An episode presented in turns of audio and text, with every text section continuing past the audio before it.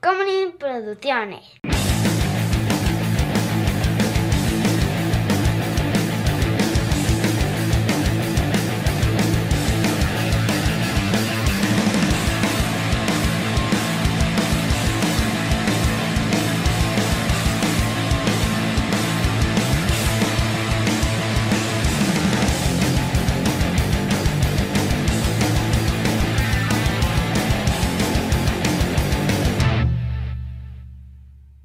Bueno, chaval, nos caímos de un avión.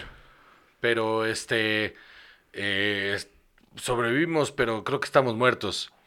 Y, y durante mucho tiempo eh, creemos que no, y, y luego resulta que sí, y la satisfacción es mínima de eso.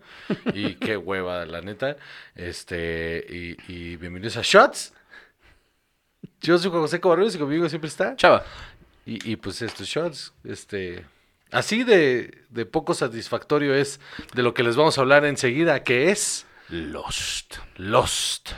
La serie eh, que causó furor En el 2004. en el 2004. Ah, qué tiempo el 2004. Exacto. ¿Qué tiempos aquellos donde ¿Qué la gente 19 añotes teníamos, Salvador. Tú 20, yo 19. casi 20? Ah, casi 20 cuando empezó. Sí, yo tenía 19 y el mundo era nuestro, Salvador. Sí lo era. Sí. Y ahora, Lo sigue siendo como chingos que no. Patreon.com diagonal sí alcohol.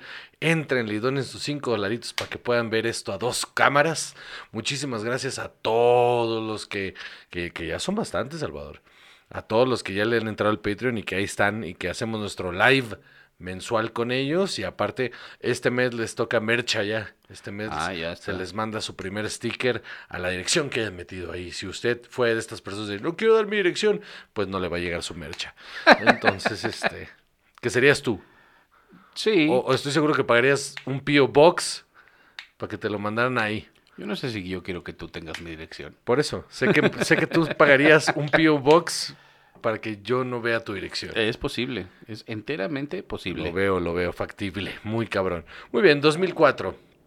2004 empieza esta serie creada por J.J. Abrams, Damon Lindelof y Jeffrey Lieber. Todo sonaba muy bien ahí. Así es, en la que un avión eh, que tiene un accidente, que va volando entre Los Ángeles y Sydney, tiene un accidente y cae en una isla eh, en el Pacífico, en algún lugar, En algún lugar. muy misteriosa, Hawái.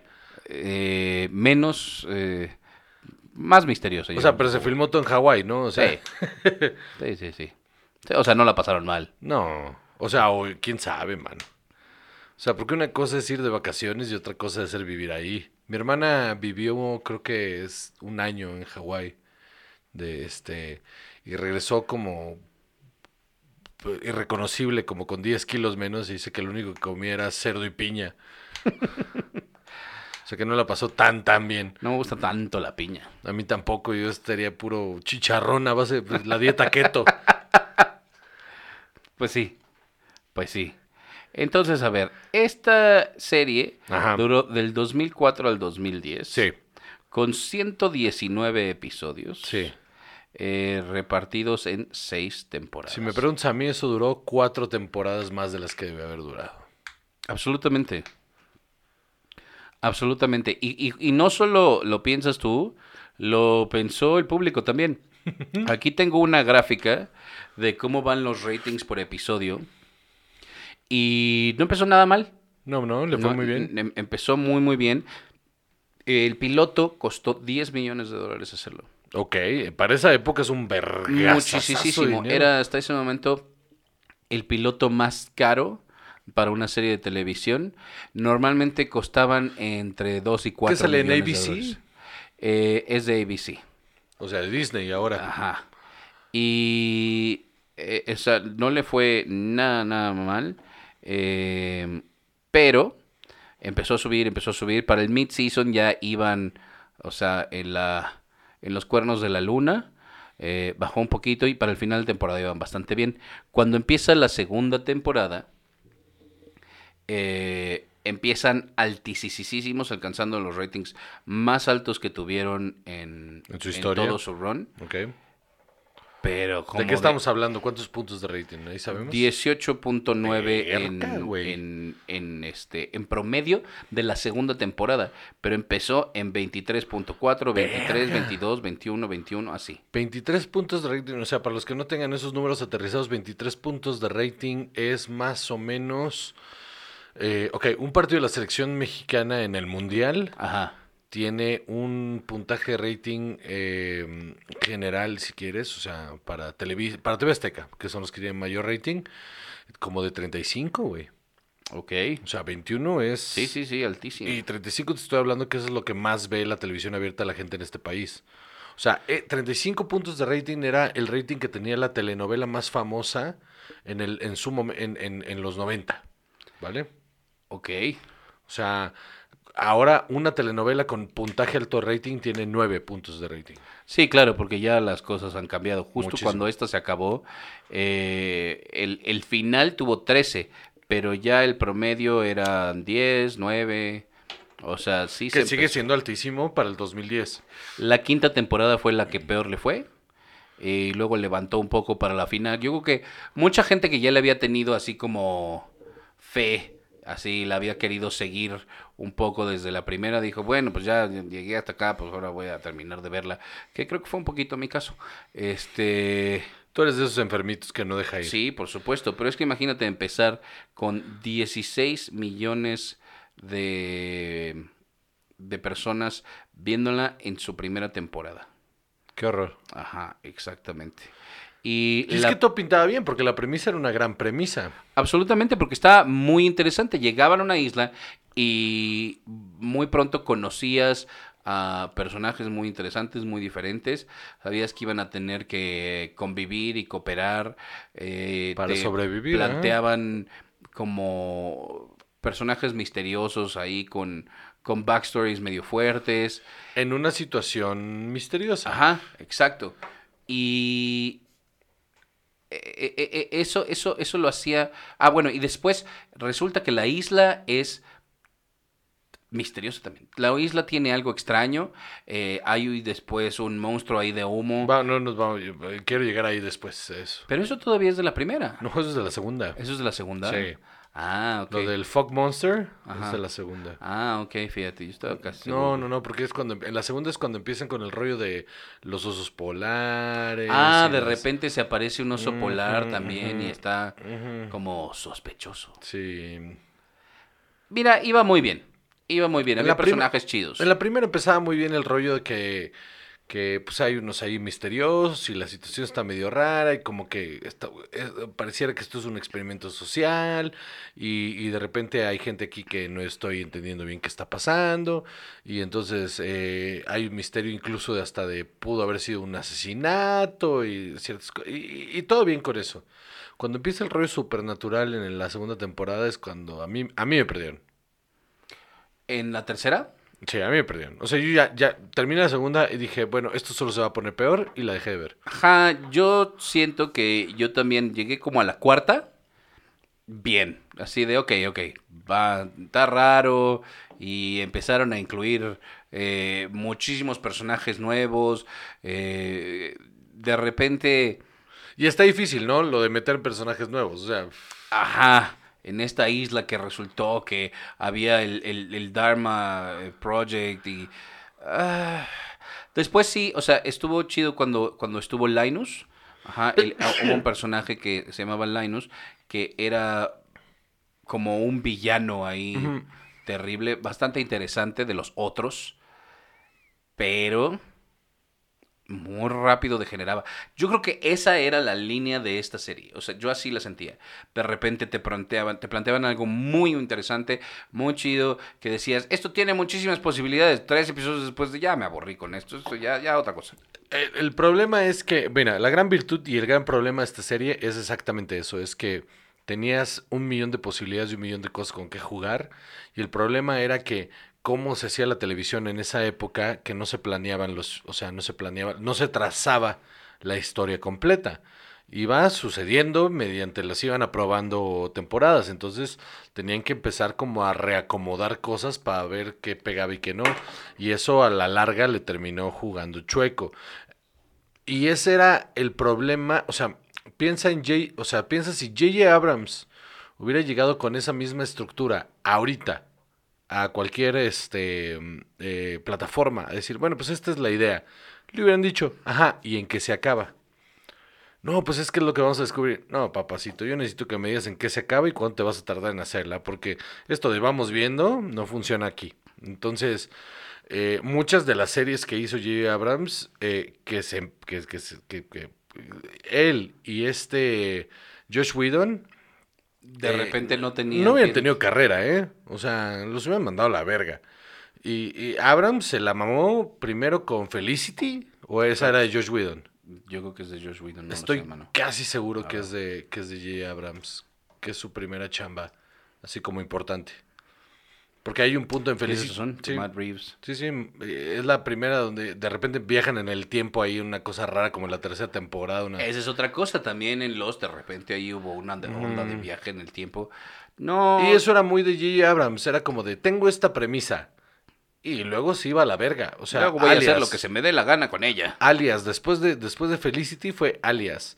Y Alias iba increíble en la primera temporada y luego se volvió loca esa serie, terminó. Es que tu papá no es tu papá, el que es el malo es tu papá, y luego la, la caja de Pandora, y que entonces nada es real, y, y, y- y ya llegó un punto donde dices, bueno, ya que se acaben, ya tanto enredo no puede ser, o sea, no, no lo puedo creer. Y entonces empieza Lost y yo entré con la incertidumbre de Alias. Dije, es que va a pasar lo mismo. Va a llegar un punto donde no van a saber qué hacer y esto va a ser una puta locura. Es que eso se siente que no había un fin, No sabíamos trazado. a dónde a dónde quería ir la serie y solo le fueron parchando, parchando y agregando. Sí, Casi se sentía como si, ah, ¿te acuerdas lo que viste en la primera temporada? Ya nada de eso importa, ahora es esto. Eso. Y entonces cada temporada era, era distinta y, y- y vivían casi en un universo nuevo, Sí. con reglas nuevas. En, en cuanto a eso, creo que una de las cosas que trajo a mejorar las plataformas en cuanto a la televisión es eso. Que, mano, el varo es así. Entonces necesito que me des un principio y un final, que me digas en cuánto tiempo lo vas a contar. Ajá, Y porque si no, tienes el resultado de estas, de, de Lost, ¿no? pues sí. Y que hubo un gran boom, porque Lost fue un fenómeno cabrón. Entonces hubo un gran boom de un montón de series que abrían con premisas súper interesantes a ver qué pasaban. Entre ellas Flash Forward, ¿te acuerdas? Ah, que, sí, por que por el, que porque fue el strike de los, o sea, la huelga de los escritores, no tuvimos 5000 temporadas de quién sabe que sea esto. Por supuesto, no, no, no. eh, aquí estaba yo leyendo eh, de las influencias que, que vaya, que, que tuvo sobre otras cosas. Está sin duda Flash Forward. eh, Heroes un poco que también Sí, tenía ahí. sí, sí, sí. eh, Aún así. Heroes pudo haber sido una miniserie. Ajá. Heroes pudo haber terminado en el evento, en el evento nuclear, y ahí se hubiera acabado y todos felices, ¿eh? Exacto. Y luego. Si acaso hacías un episodio más 100. como de epílogo. De 100, sí, cierto. Exactamente mismo. Ajá. Entonces, la, la verdad es que. Yo ya entraba con miedo. Cada vez que empezaba a ver una serie que tenía una premisa de que a ver qué pasa, decía, no, esto va a terminar como Lost. Ajá, desafortunadamente eso es lo que nos hicieron en esta primera década del siglo XXI. Los 4400 tienen lo mismo. También. Cuando empezó fue como Y todo eso surgió domo. porque... ¿Cuál es la del The domo? Dome. Esa yo no la vi, man. Ah, pues de repente un pueblo que un- de un día para el otro amanece y tiene un domo encima y no saben qué pasa, ¿eh? Es la película de no los pueden Simpsons, salir, ¿no? más o menos. No pueden salir, más te lo juro que sí. No pueden salir, no pueden entrar y de repente ahí como que pues, será un experimento del gobierno o, o es algo... eh, pero hay un domo. Te lo juro. Te lo juro. Te lo pinches juro. Bueno, pues sí, pues claro que hay un domo, un día te despiertas y lo hay. Así es la vida de mucha gente, Juan José. Uy, qué Este, fuerte. Pero bueno, esta- Vayan a terapia, amigos. un día te despiertas y sientes que hay un domo Y alrededor vives, de tu vida. un- vives abajo de un domo de cristal. Y no puedes salir, Sí, no. no puedes escapar. No, Solo no. ver el mundo hacia afuera. Y el presidente Schwarzenegger ahí te avienta un speech. Este... Qué mal es la película Los Simpson, carajo. Bueno, Esta serie también como que reavivó, si acaso empezó, la carrera de Matthew Fox. la lo ¿La puso- disparó un poco? Lo puso en el estrellato seis minutos. Ajá. Puede ser. Porque así que tú digas qué buen actor es, no, No. ¿verdad? ¿Te acuerdas la película que hizo recién, así como recién salido de, de esa madre, en la que él era un agente del, de, como servicio secreto. del servicio secreto que explotaba una bomba en, era Madrid o Barcelona o algo así con el presidente ahí, entonces era como, la película era, avanzaba y, y la veías desde la perspectiva de cada uno de los participantes, el mismo evento, pero era un ratito con uno y luego Creo que y se echaba para atrás y luego otro, Matthew Fox era el, el protagonista y era una estupidez de película. Y ese era su big break en el cine. Ay, Vantage Point. Vantage Point. Ay, sí, ya me acordé. Híjole, qué horror de película. O sea, una buena idea, terrible ejecución. Y este, y Matthew Fox es malísimo, pues al grado que desapareció. Y eh, sí, claro, ahorita Matthew Fox, ¿qué? Ha hecho ahí como apariciones en cosas y No, ya. sí, pero después de haber estado en Lost, Sí, no, hace poco hizo una película en la que, o sea, es un, es un chiste lo que era él, o sea. eh, también Evangeline Lilly, eh, De ahí- ahí... empezó a hacer Bueno, ella sí tiene, ella sí tiene Ella sí una tiene carrera, carrera. importante, pues, porque ella sí es buena actriz. Ajá, pero igual, ¿quién? Josh Holloway.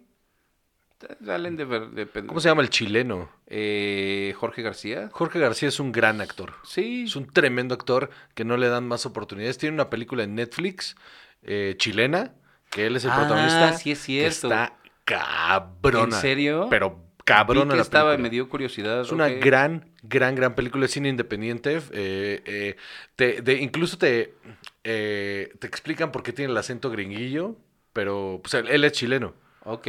Ajá. Eh, fíjate que a, a Hurley, a Jorge García, mu- mucho se le criticó que su personaje, después de estar tanto tiempo en este en la isla, no bajaba de peso, ¿no? Este de estar comiendo pesado y cocos y así, como no, ¿no? Eh, y resulta que en todo el- el rodaje del principio de la primera temporada bajó casi 20 kilos y los productores le dijeron, detente, mano, porque las primeras tres temporadas, según leí, suceden en alrededor de 100 días. Ok. Entonces, Justo te iba a decir, debe de haber algún asunto de tiempo-espacio, ¿no? O sea, por supuesto, entonces que le dijeron así de, es que tampoco puedes... no te vas a morir. Ajá, ¿no? exacto, ¿no? Entonces, ¿Cómo vamos a explicar esto? No, Y- y además, como había tantos flashbacks y de repente flash forwards y todo, si él empezaba a cambiar físicamente, ¿Cómo chingados ibas a justificar ¿cómo cosas? lo ibas a justificar? Y aparte, otra cosa es que la misma serie se apoyaba en el hecho de que no sabías en qué momento de tiempo-espacio estaban. Entonces era irrelevante. O sea, esa queja es una es irrelevante, es estúpida. Ajá, exacto. Eh, resulta que ah, el personaje de Matthew Fox lo iba a hacer originalmente Michael Keaton. Ok. Ajá, y estaba ya Cerrado y todo. cerradísimo. Y llegó un punto en el que en el desarrollo eh, eh, su personaje se iba a morir cuando llegaban a la, a la cabina del avión, que caía en cualquier otro lado, ¿no? Eh, que creo que es ahí cuando... Creo que es ahí cuando, cuando, con la primera vez que ven al monstruo. Sí. Ahora sí. Sí, sí, sí. Este, es que sí fue hace muchísimo. Que es como el inicio de la tercera temporada, una mamá Ajá. así, ¿no? Este, y. O vaya. Vaya, en, el ese, momento en ese momento, el personaje de, de Jack se iba a morir. Y Michael Keaton dijo que él no quería un compromiso eh, a largo plazo con una serie, que a él le parecía chido la idea y todo, pero que él no quería estar amarrado a una serie quién sabe cuánto tiempo, y por eso lo dejó. Ok. Pero vaya, eso, eso hubiera sido interesante. Sí, la También sí. sale Dominic Monaghan post. Hobbits. Sí, cierto. Este, Que también sale en Flash Forward. Ajá, que también sale en Flash Forward. Él yo creo que lo hace bastante bien. ¿No? Es un buen actor. Con este personaje. Yo no sé qué le pasó, pero es un buen actor. Ex rockstar. Creo que de repente salen cosas por ahí. Eh, yo creo que también está un poco typecast, ¿no? Sí. Por, por cómo es físicamente. ¿Tú, tú lo ves como héroe de acción? No. No, entonces... No, ni como personaje serio, serio, serio tampoco. Es difícil. sí, Ajá. Y eh, eh, su personaje era un ex rockstar que era adicto a la heroína. Y eh, eh, cosa curiosa, cuando se empezaba a meter heroína por la nariz, que, que de repente encontraba o algo así, ¿sabes qué se estaba metiendo? Azúcar morena. Ok. Que de todas maneras ha de estar raro, Debe de- ¿no? Ay, el tabique debe raspar espantoso, Qué mano. cosa más No, terrible. y como se aglutina, nomás, qué horror, güey. Tener ahí caramelos en los alveolos. Este. No, deja tú, aquí arriba. Qué horror. Sí, sí, sí. Los Eh, eh, senos, eh, ¿cómo se llaman? Los Los paranasales. Y, o sea, hubo. Tenía muchos actores como B-listers bastante buenos. Sí, sí. No, ¿No? el cast está increíble. Henry Ian Cusick, que era Desmond Hume, que que uno que encontraban ahí en la isla, todo loco y extraño, este, que se la pasaba diciendo See you in another life, brother, era chido. Eh, Daniel Day Kim, también es muy buen actor. Eh, que él y, y la que hacía su esposa, que era Jun Jin Kim, eh, hacían un papel de una pareja en la que él no hablaba inglés y, y ella le tenía que traducir todo y, y- y durante la serie él iba aprendiendo. Resulta que ella, este era su primer papel en donde tenía que hablar inglés todo el tiempo y para él tenía desde su adolescencia de no hablar coreano. Entonces durante toda la primera temporada también, porque la ¿Se fueron apoyando entre la, ellos? No, la gente se estaba, la- se- la- quien entendiera coreano, se quejaba de que Daniel Den Kim no hablaba bien coreano. Ok. La gente está muy aburrida, mano. O sea, Lo sí, entiendo, pero piénsalo entiendo. así. Si hubiera sido un mexicano, nosotros hubiéramos dicho, y no había un mexicano que sí hablara. Pero en esa época, o sea, en esa época, honestamente, eh, mira, años después, Breaking Bad, ¿es algo que te molesta? Sí. ¿Puedes vivir con ello? También. también. También. O sea, porque es una serie que no estaba hecha de manera global, no era para nosotros, era para ellos. Entonces vale madres. O sea, si le hicieran ahorita Breaking Bad, todo tu cast tiene que hablar español, Español perfecto. completo, sí, claro. Porque lo tienes a nivel global. Sí. En esa época valía, o sea, no valía madres, pero era medio irrelevante. Luego salía también eh, Néstor Carbonell. Actorazo. Que ves cómo él tiene los ojos súper oscuros. Eh, también, es que, es que las cosas que estuve leyendo eran todas estas quejas pendejas que tiene la gente sobre las series. Que decían que, que, que se veía ridículo que este hombre, varado en una isla, se estuviera poniendo. Pero así tienen los ojos. Ajá, bueno, tanto que los maquillistas le ponían cosas para que no se le vieran tan oscuros. Qué oso. Y Néstor Carbonell dijo que él así tiene los ojos Pues y sí. que durante toda su infancia lo molestaban porque parecía que tenía maquillaje. Pero tiene unos ojos hermosos, Néstor Carbonell. Y además es así, es una queja de... Es una ah, queja. miren ese niño, o sea... Sí, está cabrón. Ahora, vamos a dos cosas. Dime. Eh, primero, cuéntanos, ¿de qué va esta pinche mamada? Pues ya dijimos, No, ¿no? dijimos. Pues es, son estos sobrevivientes que eh, están tratando de seguir viviendo en una isla que tiene características sobrenaturales en muchos momentos, ¿no? Sí. Primero ves a este, al, al oso polar, creo que es lo primero extraño Sí, que vemos, lo ¿no? primero que extraño es el oso polar. Y, y luego se va poniendo más raro y ya. Y ya. O sea, ¿qué, qué- qué más? Eso es que quería llegar a ese punto justo de que es que después se va a la verga. Ajá, Porque porque después, después... de que es que hay un experimento y, Ajá, que entonces, y que entonces hay, hay un pedo ahí. Según yo, ya para el final hay un pedo en el que se cruzaron todos en algún punto de sus vidas antes de... Y estaban conectados. Ah, todos están conectados y entonces...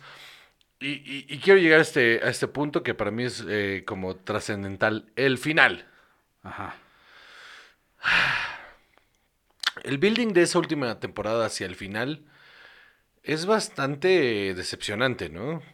O sea, porque durante muchos años, los años que fue funcionando esta serie, se, se crearon un montón de, pues, teorías de fans, ¿no? De, es que, es que es esto, es que el otro. Y la primera que se soltó durante la primera temporada, porque aparte de esto lo tengo súper vivido, la primera teoría que se soltó durante la primera temporada fue, están todos muertos. Y esto es una especie de purgatorio. Ajá. Y entonces los fans empezaron, no, no, no, hay que descartar esto y empezaron con otras cosas, pero siempre estaba ahí. Están muertos y esto es el purgatorio. Y cuando llegas al final se siente bien como de, bueno, hay que cerrar este changarro que dice G. Abrams y Damon Lindelof, que los dos dicen, la neta ya no quiero chambear en este pedo, ya me lo quiero sacar de encima. Pues, a ver, agárrate una de las teorías de los fans, ¿cuál la- Ellos estaban muertos. Y al final estaban muertos, muertos. Y qué excepción, ¿no? Que al final estuvieran todos muertos. Ujú. Entonces, porque. Porque niega toda su premisa. no solo niega su- toda su premisa, sino que vuelve irrelevante los seis años que duró esta madre. Ajá, n- entonces no había stakes, no había nada. Nada Era importaba. El descubrimiento de que Ya estaban muertos. eh, era como un viaje del alma. Está pinche, la neta sí. A muy poca gente le gustó. Tuvo éxito Claro. porque era la conclusión de la serie más importante del momento. Sí. Probablemente, pero en realidad O sea, eh, yo me acuerdo haberlo visto y no tengo Pinche, muchas ¿no? cosas en la cabeza de él. pinche final. Es un final pinche. Que es bien, ojo, es bien difícil terminar una serie, sobre todo cuando no tiene trazada su, su, su mecánica y, y llegar a una conclusión que sea satisfactoria. Es bien difícil. Yo creo que de, de todas las series que he visto en mi vida, eh, de principio a fin, muy pocas he llegado al final y he dicho, este final valió la pena. Entre ellas Seinfeld, me parece que el final de Seinfeld es maravilloso. O sea, todo el juicio y que ellos terminen en una celda juntos y que el castigo sea que terminen en una celda juntos y ver la última conversación que están teniendo en la celda, me parece un maravilloso final. Eh, Breaking Bad, me parece Ajá. uno de los finales más satisfactorios Eso que he visto en mi vida. Y después te dieron Eh, el camino para... Pa- pa- que lo niego. O sea, eso no pasó y todo bien. O sea, se la serie se acaba en cuanto se muere Walter White. Pero Los tiene la peculiaridad de ser una tremenda decepción. Absolutamente. Muy bien. ¿Algo más? Nada más. Pues ya está, listo. A ti, tú, personita, que nos pediste que, que habláramos de Lost, seguro de tu serie favorita, la acabamos de hacer cagada. Entonces, este, eh, revalúa tu vida. Yo soy José Covarrubias y conmigo siempre está Chava. Y esto es Shots.